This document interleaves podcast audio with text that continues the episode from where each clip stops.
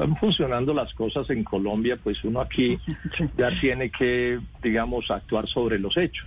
De todos modos, hay una cosa que es evidente y es que lo que venía, venía súper mal. Ese, ese es el, el, punto que habría que resaltar. O sea, peor que lo que había difícil. Inclusive el fiscal eh, Luis Alberto Moreno señala que lo que montó Néstor Humberto Martínez en la fiscalía en asocio con él y el señor Anticrimena fue una especie de, de conspiración profundamente corrupta, de, de sicariato, Sicariato. judicial de Sicariato. sicariato para perseguir inocentes y absolver culpables, incluidos los de Odebrecht Grupo Aval.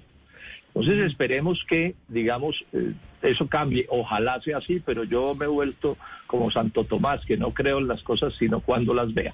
De todos modos, hay un punto que es importante, María Jimena, en lo que se conoce por los medios, y es que decidieron unificar toda la investigación. Eso sería un Sí. paso importante, porque una de las cosas inaceptables de la investigación de Néstor Humberto Martínez es que eso lo habían partido en pedacitos, una cosa absolutamente antitécnica que por supuesto tenía que conducir al fracaso. Y digo una tercera cosa, hasta donde hoy vamos, esta investigación es un fracaso absoluto, porque este escándalo estalló en diciembre del 2016 y esta es la hora que, eh, exceptuando unos cuantos chivos expiatorios, unos peces más bien flacos, aquí no se ha sabido nada. Aquí el tapen, tapen es el que ha imperado. Entonces vamos a ver Jorge, qué va a pasar con esta nueva fiscalía, si se va a ir al fondo de verdad o María se va Jimena. a seguirle dando largas y largas a esto para que nada termine ocurriendo.